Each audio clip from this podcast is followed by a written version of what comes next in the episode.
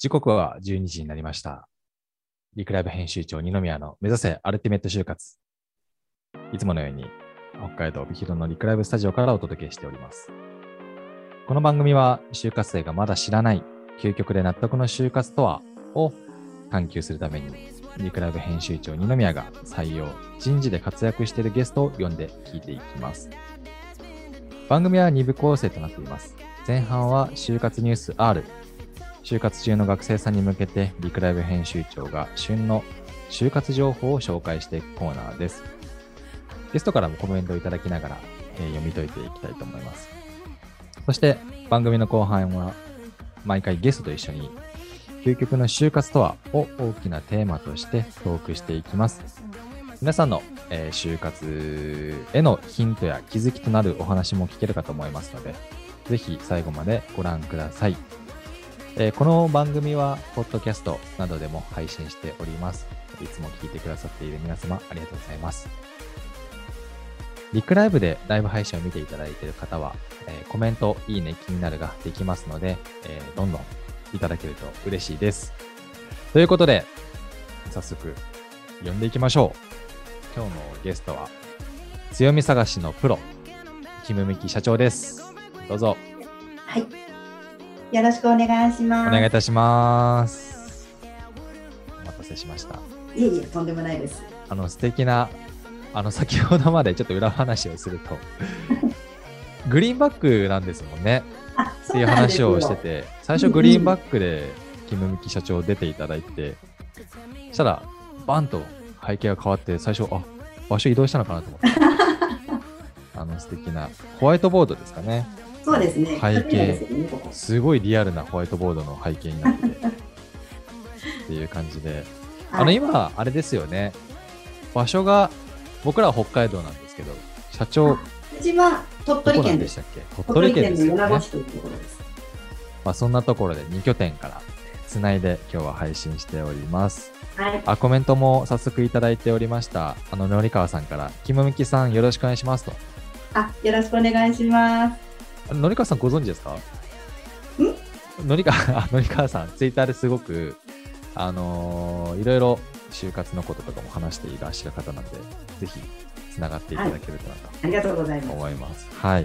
ということで、ちょっと早速、キムミキ社長どんな方なのかっていうのを皆さんにお伝えしたいなと思うんですが、えープロフィール読んでいきます。はい。キムミキ社長、木村美希社長ですね。はい。えー強みのプロということなんで、あ、強み探しのプロということなんですが、はい株式会社ラフデスさんの代表取締役、日本社会事業大学社会福祉学部卒業、アメリカンファミリー生命保険会社、マンションディベロッパーなどで営業経験を経て、FP、ファイナンシャルプランナーとして独立。現在は株式会社ラフデスさんの代表取締役です。FP として執筆、講演、相談をお受けするほか、就労移行支援事業所の運営、キャリア支援にも携わっています。山陰放送ラジオパーソナリティとしても活動中です。昨年2021年には、えフラン卒、えー幾度、幾度の短期退職経験をもとに、あ、これは木村社長がですね。はい。私自身はい私自身が、えー劣勢キャリアでも就活を勝ち抜くカウンセリングサービスもスタートさせたというプロフィールになっております。あの情報が非常に多くてですね、どこから説明していいのかわからなかったんですけど、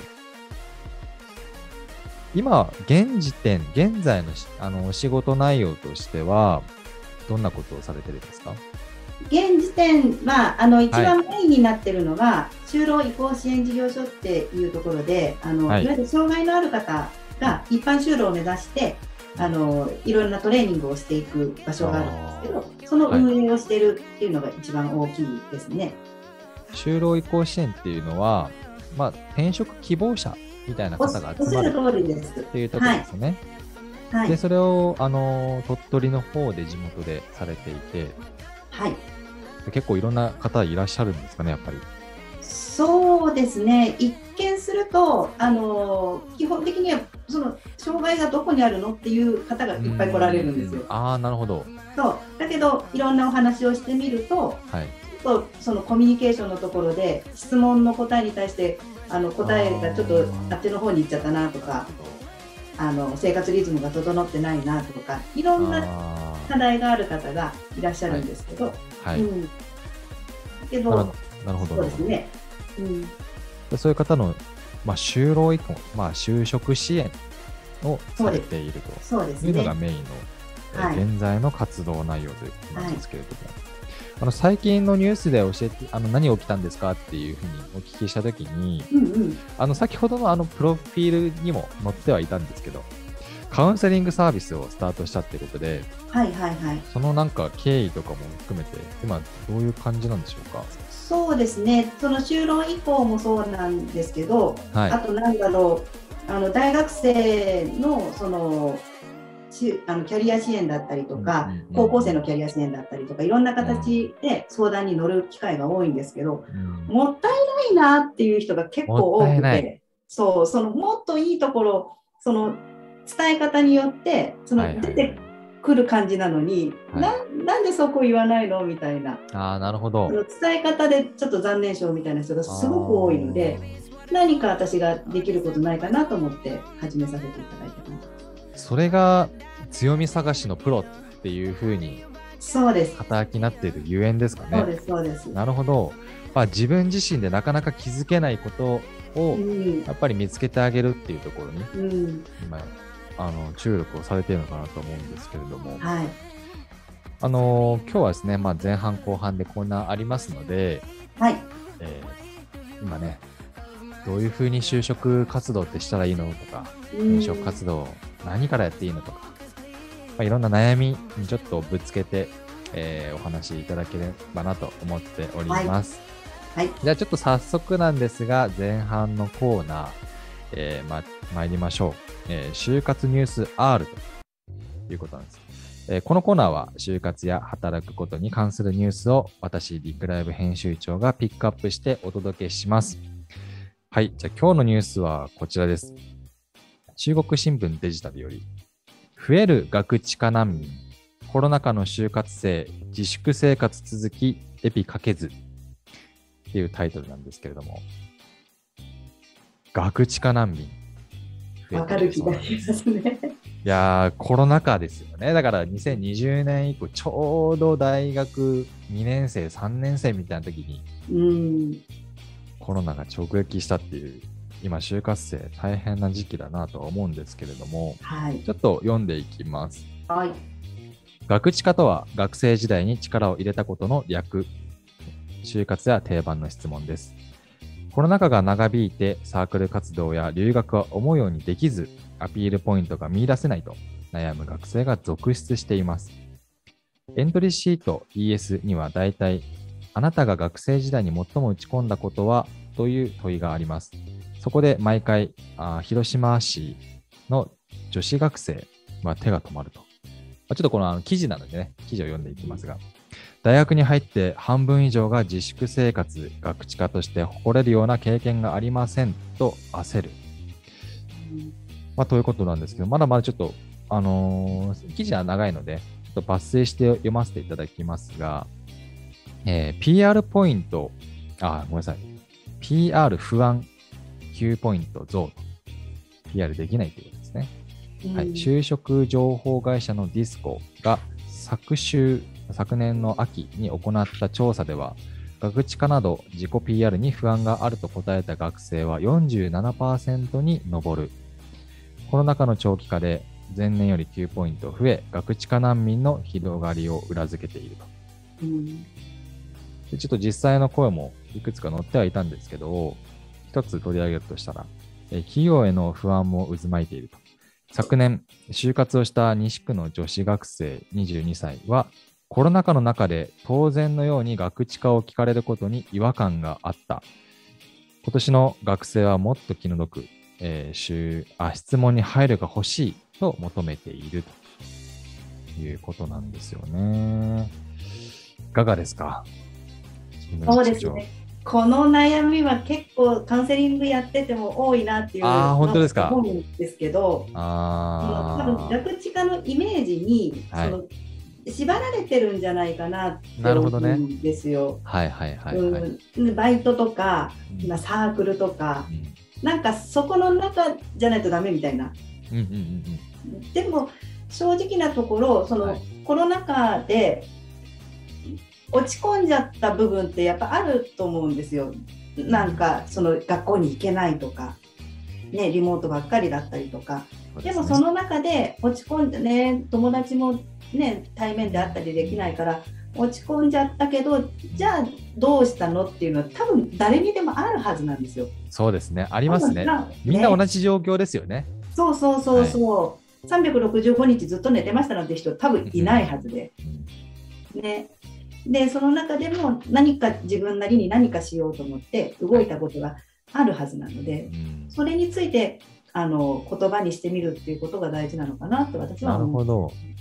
そうですよね。まあ、焦ってしまうって気持ちは非常にわかるんですけれども、学知化の、まずな、学知化をどう捉えるかうんっていうところから、まずは考え直してもいいのかなというそうですね。ね。うんこのちょっと記事の最後の方にも書いてあったんですけれども、広島市の私立大の担当者は、学知化イコール課外活動という認識を改めるべきですと指摘。摘。企業が知りたいのは武勇伝ではなく目標達成のために工夫したことや学んだこと。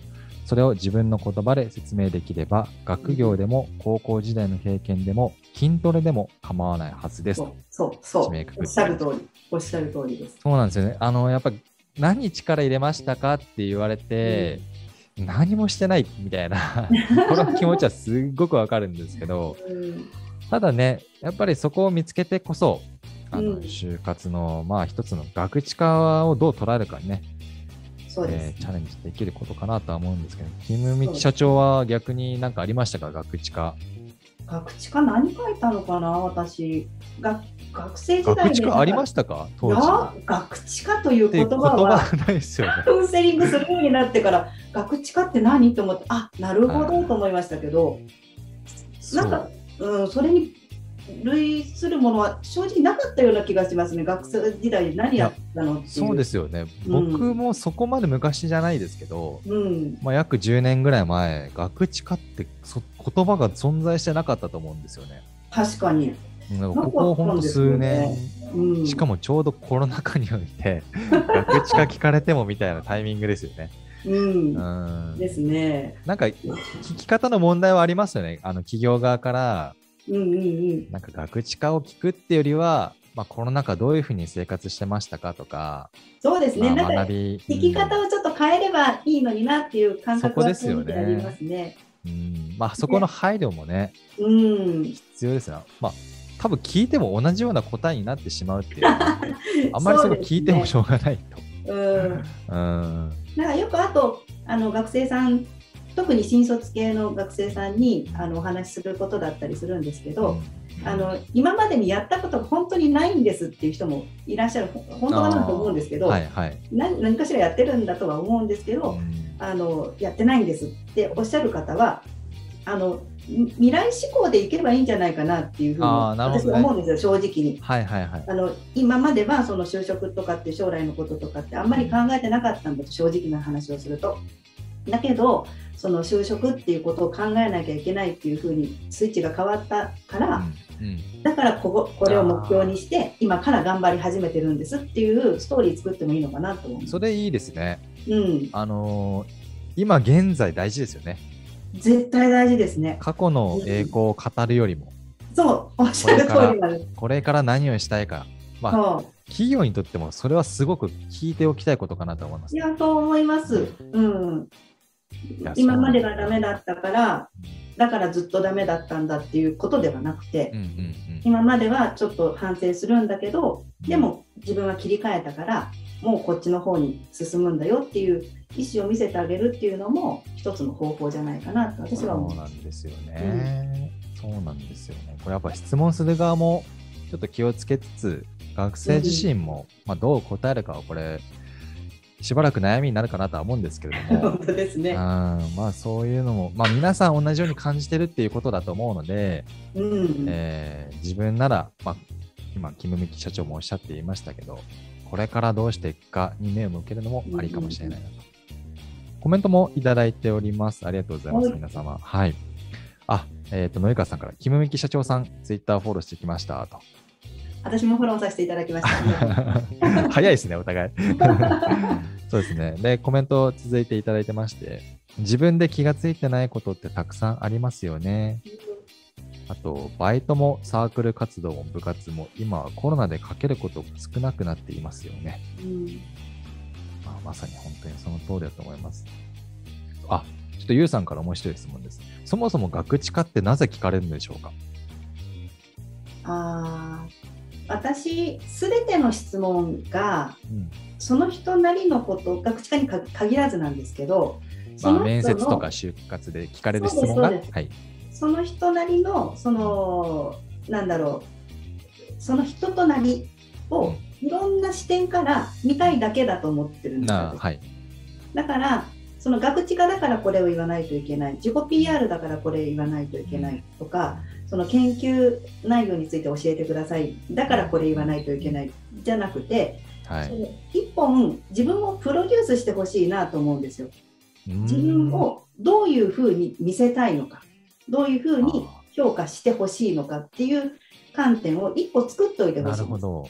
で、そこに全部集約するようにしていくと、いわゆる一本筋が通った人になるんですよ。その人となりが分かるってことですね。そ一つ一つの分散された質問ではなくて、う。うんうんうん。一本道になるような、まあ、木村さんってどんな人ですかっていうようなことをいろんな質問をしながら、おっしゃる通り。えー分かるように企業側は理解するように努力しているってところですね。そうですね。だからそれをお伝えしたら、いわゆる志望動機もそうだし、自己 PR もそうだし、どうやって作っていいかわからないですっていう人が実際にいらっしゃったんですけど、うんその一個の核となるものを作ったら、すごく作りやすくなりましたって言われました。そうだな。確かにそうなんですよね。仕事してると、多分仕事が、まあ、話せるじゃないですか。仕事してること自体で。一本道ってできてくると思うんですけど、転職とか、そして就活となると、本当自分自身の問題になってくるっていうところもあって、そこをね、なかなか言葉にするのってすごく難しいと思うんですけど、そうですね。まあ、それを多分木村社長は、まあ、いろんな質問をしながら、その本人の見えてないところを見つけていってあげるということをしてるからこそ、多分今のね、アドバイスがあったと思うんですけど、うん。はい。あのあそうですね、今ゆ、コメントいただいたゆうさんからも、はい、なるほど、一貫性も見ているのですね、と、えーいただいております。そうなんですよね。あとね、野井川さんからもコメントまたいただいてます。その人のことが知りたい、質問するのは、多角的に見極めたいから、まさにそうですね、と。あ、ゆうさんからも、ちょっと続々とコメントいただいてましたあありがとうごすいませんざいます。。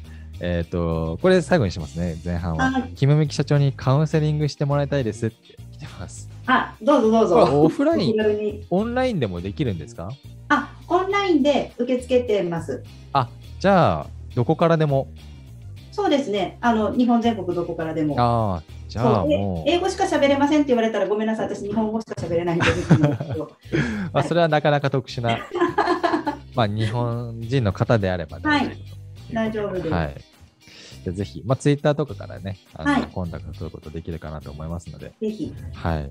で、そんなニュースでした、今日は。あのー中国新聞デジタルさんから、うん増える学知化難民というニュースでございました。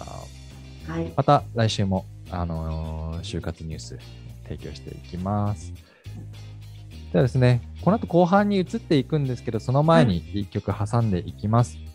NCS リリックスより Fighting Fire で、えーこれすごく読めないんですよ。あの、英語じゃないんですよね。ちょっと待ってね。えー、防災ファイケーティングだと思います。はい。どうぞ。